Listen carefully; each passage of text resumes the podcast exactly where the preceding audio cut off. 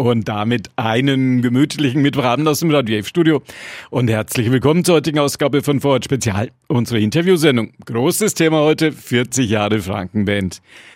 Jubiläum in diesen Tagen und dazu mein Gesprächspartner in der Nürnberger Innenstadt, Charlie Fischer. Mit ihm bin ich verbunden und ihm sage ich erstmal einen schönen guten Abend. Das sage ich auch mal, grüß Gott oder ein schöner Abend. 40 Jahre Frankenband und los ging's vor auf den Tag ziemlich genau 40 Jahren als Big Band. Wir waren mit der Frankenband an den Anfangszeiten bis zu 18 Mann. Eigentlich ging es 78 los, da 1978, da hat Johnny Hechtel und ich ein Programm gemacht mit fränkischen Sachen, äh, hatten uns dann damals Räuber und Schande oder Schänder genannt. Es gibt ja so ein Fangerlandspiel in Nürnberg, das heißt Räuber und Schänder. Und dann haben wir gesagt, ne, wir rauben diese klassischen Stücke und dann schänden wir sie auch noch. Und da, zu der Zeit damals, da gab es dann die ersten Anfänge, wo man Dialektmusik gemacht hat mit den Biermüsselblasen. Dann in Bayern, dann gab es in Norddeutschland Leute, die haben im norddeutschen Dialekt äh, gesungen, Achim Reichel zum Beispiel, seine Shanties. Und dann haben wir gesagt, komm, wir gucken mal, was am fränkischen Zeug gibt. Dann gab es ein Frankenfest das haben wir zu zweit gespielt, das war der große Erfolg und im Jahr drauf, 80, sollte wieder an stattfinden. Dann haben wir gesagt, dann machen wir doch was Neues. Und da der Johnny Geschäftsführer im Musikverein war, damals im Com. Das Com hatte immer zwei Seiten gehabt, der kulturelle und der politische. Und der Musikverein war für Konzerte zuständig.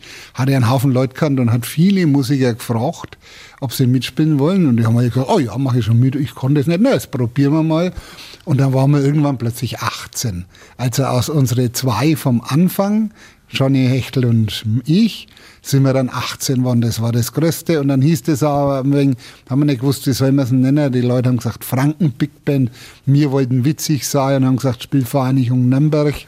Dann hat er gesagt, das darf nicht machen, da gibt es schon einen Sportverein. Dann haben wir gesagt, Bengertstaler Unterwassermusik. Das war jetzt auch nicht so toll, glaube ich. Und irgendwie aus der Franken Big Band ist dann die Frankenband geworden. Mit 18 Musikern und 18 Instrumenten. Ähm, mit mehr als 18, weil manche zwei, drei Instrumente gespielt haben. Wir haben zum Beispiel jemanden gehabt, der hat Brummtopf und Maultrommel gespielt und eine Teufelsgeige, das ist sowas zum Aufstampfen, zum Klotzen, äh, Klopfen. Dann haben wir den Horst Grimm gehabt, der hat Akkordeon und Dudelsack äh, gespielt und auch Bombard. Da muss ich natürlich nur sagen, Warum die Frankenband eigentlich so gut funktioniert hat, habe ich mir schon überlegt. Aber das lag natürlich an, den, an dem Neuen, was das war. Das war in Fränkisch. Wir waren eine andere Besetzung. Bei uns waren drei Frauen, die Flöten gespielt haben im Satz. Ne? Wir waren zum Beispiel halt auch einfach frech, respektlos und streckenweise waren wir halt doch charmant. Und das war unser Charmanz. Und es war richtig frech, was wir damals gemacht haben. Jeder, der in einem Büro arbeitet oder in einem Team oder in einer Redaktion, weiß, dass es ja manchmal schon schwer genug ist, fünf Leute unter einen Hut zu bringen. Wie war das? 18 unter einem Hut. Es war natürlich schon immer interessant, wenn wir geprobt haben, was da alles zusammengekommen ist in den ersten Jahren und wer da gekommen ist. Wir waren ja damals am Anfang aus dem Komm raus und da gab es das Hinterzimmer, da haben wir auch geprobt. Und wir haben gesagt, wenn, dann machen wir es schon gescheit. Wir fragen mal den Papst der fränkischen Volksmusik. Da gibt es eine Beratungsstelle für fränkische Volksmusik und das war Erwin Zachmeier. Den haben wir damals kennengelernt und den haben wir eingeladen. Der hat überhaupt kein Problem gehabt. Der war vor den Lohnharder Musikanten, ist zu uns ins Kommen gegangen, hat sich mit uns unterhalten, hat mit uns gespielt. Und wir sind dann auch zu fränkische Volksmusikkurse tatsächlich ganze Wochenende gefahren oder ganze Wochen, haben uns deswegen angeschaut und mit der Szene uns ein wenig angenähert. Und da war ein Haufen Gaudi. Diese Volksmusiker sind alle unglaublich nette, tolle Leute und auch witzig und spritzig. Das hat wahnsinnig Spaß gemacht. Diese Liebe zur traditionellen fränkischen Volksmusik ist jetzt über 40 Jahre dann auch erhalten geblieben. Im Prinzip ist es eine Substanz, wo wir sehr viel äh, rausgenommen haben und dann halt in unserem Stil bearbeitet haben. Und die spielen wir immer noch. Da sind Stücke dabei, die einfach wunderbar sind. Wir haben es dann halt prinzipiell anders gespielt, weil die Musiker kamen halt bei uns nicht von der Zither und von der Harfe, sondern zum Beispiel vom Saxophon aus dem Jazz oder von der E-Gitarre, da haben wir mal E-Gitarre dabei gehabt, oder die Mandoline aus dem Bluegrass. Und dementsprechend hat sich diese Frankenband-Geschichte völlig anders angehört. wenn man es ein bisschen hochtrabend sagen wird, wir, hätten, wir hatten eine Rock'n'Roll-Attitüde äh, und haben dann Volksmusik äh, wie Jazz oder Blues gespielt.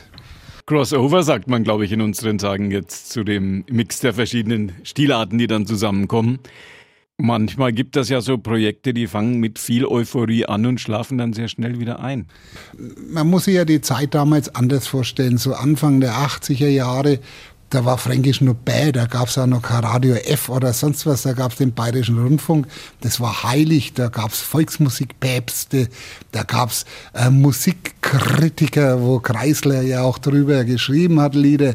Also das war alles ganz streng. Und da gab es aber auch in München äh, eine Gruppe, die hatten Folkfestival gemacht, die Fraunhofer Seitenmusik, die haben internationale Musik gemacht und Wichtig dazu ist zu sagen, wir hatten eine Schallplatte damals gemacht, eine LP.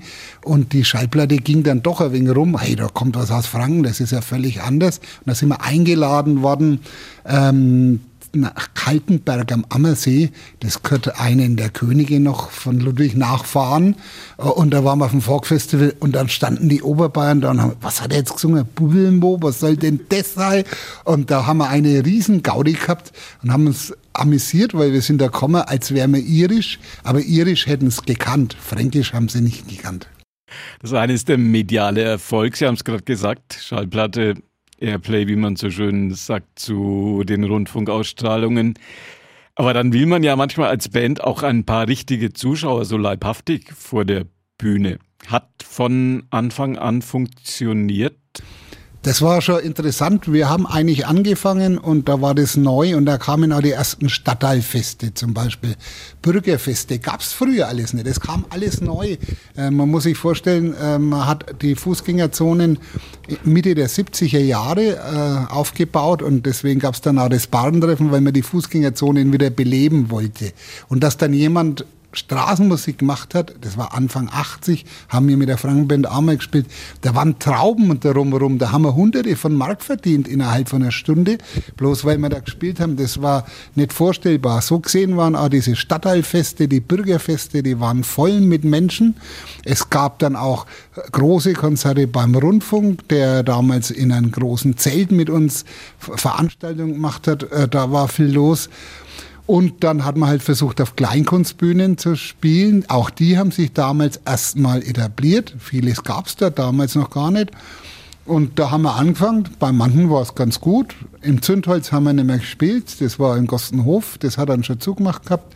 Aber wir haben zum Beispiel mal in Wolfsfeld, äh, das ist äh, Kastel heißt der Ort, das ist hin, hinter Amberg in der Oberpfalz haben wir gespielt. Das war, glaube ich, unser Top. Da waren wir glaube ich, 14 oder 15 Leute auf der Bühne und unten waren sieben Leute Publikum und ein Hund. da kommt möglicherweise der Ausdruck, da ist der Hund verreckt. Programm lief durch. Das war wunderbar und lief richtig gut.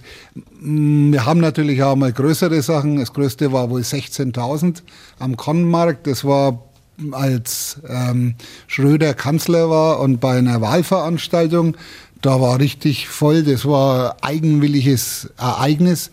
Äh, wir waren da vor dem Soldernhaus, das ist am Eck, äh, haben wir, war die Bühne und dann hast du runtergeguckt ins Publikum, da waren äh, Sitzplätze und auch Stehplätze und oben auf dem Germanischen waren dann die Scharfschützen von der Sicherheit, die haben dann dich immer an die Bühne äh, im Visier gehabt.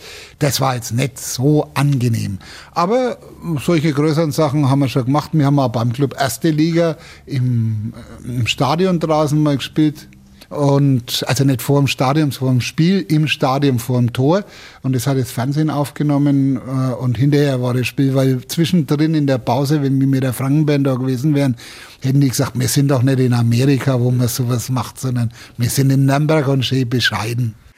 Ja, der Club kämpft ja seitdem immer so wieder um den Klassenerhalt. Jetzt ist es auch bei der SPD soweit mittlerweile. War die Frankenband explizit politisch? Man im Com groß geworden und viele Veranstaltungen, Sie haben es gerade gesagt, wo man auch von der SPD gebucht worden ist. War das so die linksliberale Schiene, auf der die Frankenband unterwegs war? Also von den Stücken her war man nicht politisch, sondern wir haben immer versucht, also nicht versucht, aber wir haben keine politischen Songs gemacht, so wie Biermüsselblasen zum Beispiel. Es gibt da viel CSU-Leute, äh, denen das gut gefällt. Also ich kann mich gut erinnern, mir hat einmal ein Busfahrer erzählt, der fährt immer die CSU Goblausland zu ihren Maiausflügen. Und er hat gesagt, und dann, wenn die losgefahren sind, dann haben die die Frankenband in den Kassettenrekorder gespielt, gestellt, beziehungsweise später dann in CD-Player und dann waren die völlig begeistert. Und das wir, also wir machen Musik für alle. Allerdings jetzt von der persönlichen äh, Variante her waren bei uns Leute, die waren eher SPD. Also bei der CSU haben wir nie gespielt, aber wir haben bei der SPD oft gespielt, gerade bei Großveranstaltungen und so haben wir praktisch jeden Kanzlerkandidaten oder Kanzler auch mal gespielt und die kennen ja jetzt alle von oben bis unten bis jetzt zu den neuesten, aber man weiß ja nie, wo die Politiker jetzt demnächst stehen werden. Vielleicht ist der Söder demnächst auch sogar bei der SPD, weil der rutscht ja immer weiter in die Mitte. Ja. Wer weiß, ob Franz Josef Strauß jemals über die Frauenquote nachgedacht hat. Große Veranstaltungen sind das eine, Kleinkunst ist das zweite. Die fränkischen Kirchwein und die fränkische Musik gehören im Prinzip zusammen, auch für die Frankenband. Kirchweih spielen ist, ist, ist was ganz Tolles. Es hat den Nachteil, dass es so lang ist.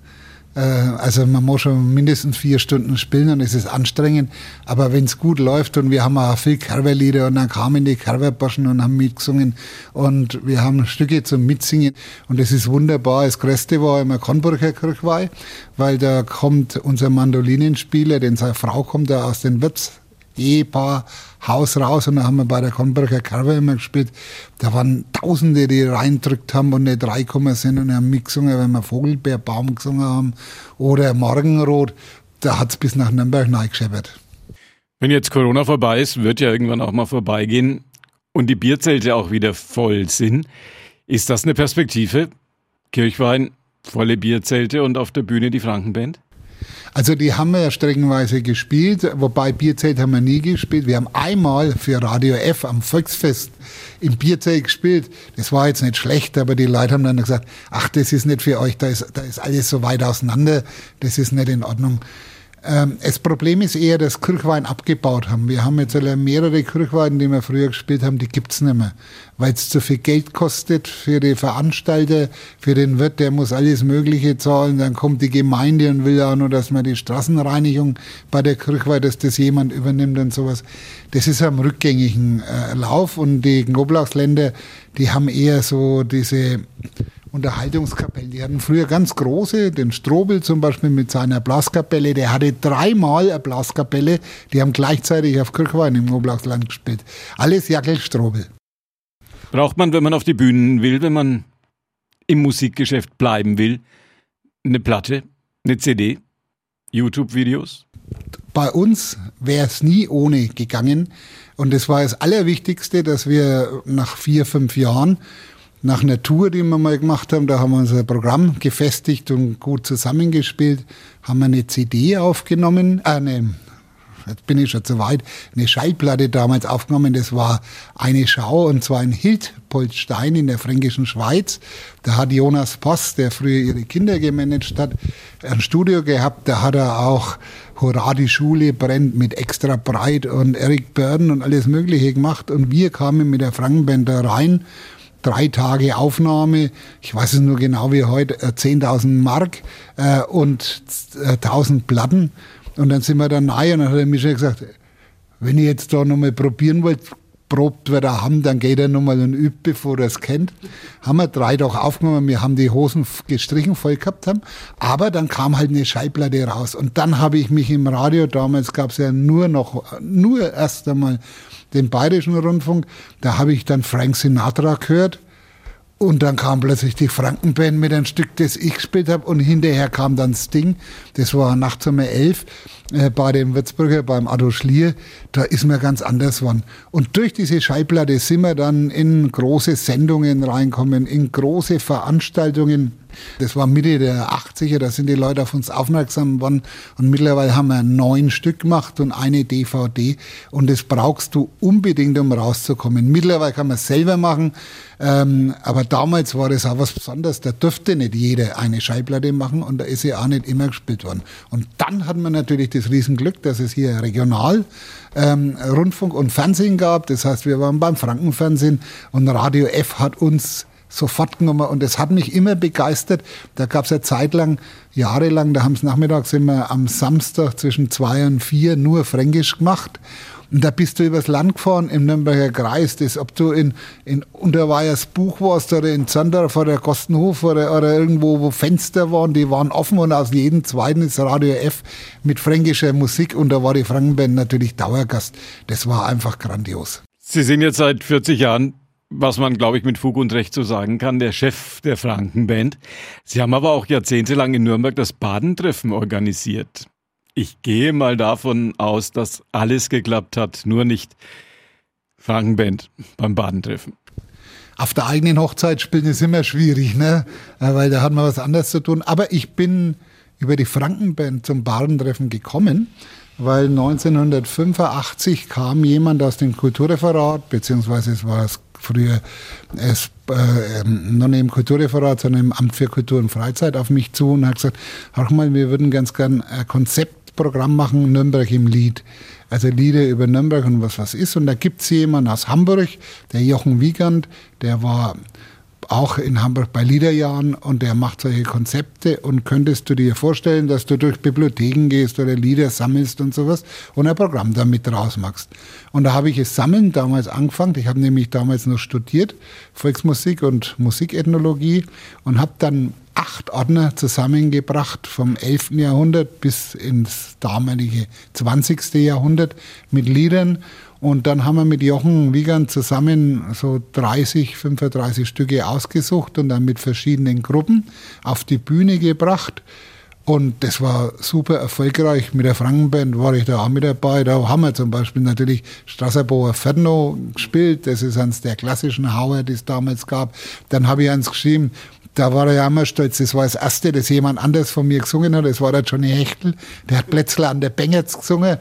Ja, das war wunderbar und dann haben noch andere Gruppen mitgespielt, Wunderhorn und auch der Jochen Wiegand. Der hat übrigens, der Jochen Wiegand ist ein relativ bekannter Mann mittlerweile, der hat auf dem Helmut Schmidt seiner Beerdigung gespielt. Äh, der Junge mit dem Düdelband, das ist so ein Hamburger Lied und das hat sich der Helmut Schmidt gewünscht und das hat der Jochen damals in, in der großen Kirche in Hamburg hat er da gesungen vor internationalem Publikum. Und der hat damals das schon gemacht bei uns, 85. Naja, und das war so erfolgreich, dann haben die gesagt, Mensch, der Fischer, der kann doch da bei uns ein wenig mehr beim Badentreffen machen. Und dann habe ich die folgenden Jahre immer mehr Teile gekriegt, Konzepte äh, entwickelt, ähm, irgendwelche Themenkonzerte gemacht und irgendwo ab 90 war ich dann plötzlich fest bei der Stadt und habe das Badentreffen gemacht. Und dann durfte die Frankenband auch auf die Bühne. Eigentlich nicht, äh, weil das geht nicht, dass man das selber macht. Es gab einmal, da haben wir mit dem Schambergers Klaus zusammen ein Konzert gemacht, da ging es um Franken, das hat die Referentin gewollt, äh, weil da war Schwerpunkt Franken. Und er sagt, da musste Frankenband und der Schamberger auf die Bühne. Und wie ich aufgehört habe bei der Stadt zu arbeiten, äh, 2014, da dürfte ich mir ein Programm aussuchen. Und da habe ich, ich habe in einer anderen Band noch gespielt, Franken 3 und Frankenband zusammen haben auf dem Seebalder Platz mein Abschiedskonzert gemacht. Davon gibt es auch eine DVD, die immer noch schön ist und ich bin froh, dass wir es gemacht haben. Äh, und das war mein Abschied dann vom Badentreffen. Fand ich prima. Jetzt kommt die Frage, die man Ihnen wahrscheinlich öfter gestellt hat, jetzt in diesen Jubiläumstagen für die Frankenband. Was war der beste Song, den Sie aufgenommen haben? Gibt es einen Lieblingssong? Nachdem ich ja die eigenen Stücke schreibe, äh, sind die natürlich ja alle von mir, bis auf die äh, adaptierten oder äh, die traditionellen. Und da ist eins dabei, das mir immer noch gut gefällt, das ist, ich bin, bin in der Stadt Hamm und das war beim Publikum äh, sehr oft gewünscht wird. Und ich kenne auch jemanden, der hat es ins Ruhrgebiet Deutsch übersetzt. Es gibt also auch in anderen Dialekten und Sprachen. Also das ist etwas, was mir sehr gut gefällt, was sehr emotional ist. Dann kenne ich nur eins, äh, das habe ich das erste Mal danach von jemand anders auf der Förderkerber gehört. Das heißt nämlich Geld Fertisschee. Da singe ich über die Förderkerber das eine Mal im Jahr, wenn ich auf Kerber gehe. Ne? Das reimt sich ja Fertisschee.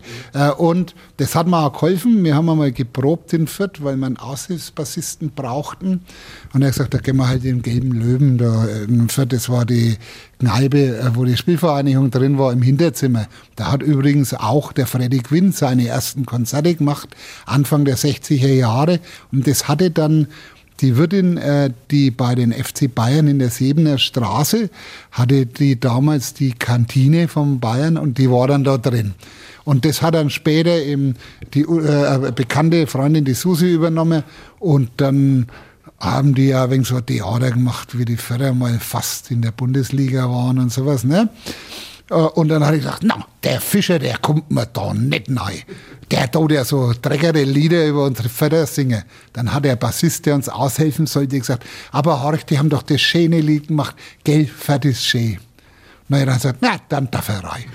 also das ist so das Angst der Lieder. Und als drittes äh, fällt mir dann immer nur ein, Jetzt ist wieder mal Sommer, das ist ein sehr gefühliges Stück. Äh, das gefällt mir auch relativ gut. Die Fragen werden ja jetzt schon eine Weile im Geschäft und das wird ja, so sagen alle, hoffentlich auch noch eine Weile so bleiben. Sprechen wir über beeindruckende Begegnungen auf der Bühne, wenn man jetzt mal von dem Heimspiel mit Klaus Schamberger absieht. Naja, der kommt ja aus Mögeldorf ne? und ich komme aus der Innenstadt, also es war schon ein wenig östlich, aber nein, wir waren natürlich bei großen Shows in den 80er Jahren, gab es noch richtig Geld für Hörfunkshows, für Fernsehshows und da erinnere ich mich gerne dran. Zum Beispiel haben wir gleich am Anfang mit äh, Sophie Käse und den Gossmann, die waren damals recht gut unterwegs, als fränkischen Teil, wir auch. Und dann war aber plötzlich Paul Kuhn auf der Bühne. Und das ist ein sensationeller Musiker. Silvia Fredhammer ist eine Jazzsängerin aus Norwegen, haben wunderbare Sachen gemacht. Dann später am Hauptmarkt so große, tausende Menschenkonzerte mit Gotthilf Fischer, den Greyhounds und den Gunter Gabriel. Wir haben mal mit Gerhard Polt gespielt zum Beispiel, der hat gelesen, wir haben gespielt. Oder mit Fredel Fesel zusammen bei Rundfunkorchestern. Dann natürlich einer meiner Lieblinge, das ist überhaupt nicht mal Musik, aber Karel Gott muss man mal live erlebt haben, der kam auf die Bühne, singt, alle stehen staunend da, der hat es rausgebracht wie auf der Platte und er singt hoch. Und dann hat er sich natürlich auch inszenieren können. Das war ein großer Mann. Und links und rechts hatte er eine große Blondine mit langen Haaren, die runter bis auf Maihöhe gerade kommen sind. Ne? Also das war eine Sensation, wie der Karel Gott gesungen hat. Es gibt einfach Menschen, die können das wunderbar. Und dann haben wir natürlich die Creme de la Creme der gesamten fränkischen äh, Szene. Und da muss ich immer sagen, muss ich Radio F danken für dieses Horch so schau hin, da haben wir gespielt, egal wo, in der Tafelhalle, da haben wir in der Komödie in Fürth. Und manchmal hat, äh, haben sie gerade noch die, die Säle stehen lassen und nicht gleich zerlegt, weil da hat man mit Heißmann Rassauer, mit Bernd Händel, mit den McHerre, mit den Regenauer, mit Erwin Belzig zusammen was gemacht. Und das sogar mal im, im Stadttheater Fürth, da haben sie dann eine Platte gemacht, ähm, ähm, wo wir auch mit drauf waren, Radio F mit Hark Zuschau hin das war wunderbar und da hat sich ja zum Beispiel das ergeben, seit 2018 spielen wir jetzt immer noch mit Bandedel zusammen. Das hätten wir heuer auch gemacht, ist leider wieder wegen diesen Covid-19, ne, aus, oder ist jetzt, glaube ich, Covid-20 ist jetzt schon, ne, ist schon ausgefallen. 21 wird es nächstes Jahr dann Covid-21. Also das ist, ist halt tragisch, schade drum, aber dafür haben wir halt wirklich viel erlebt. Erlebnisse, die Sie aus der Rückschau jetzt am liebsten vergessen würden? Gab's auch?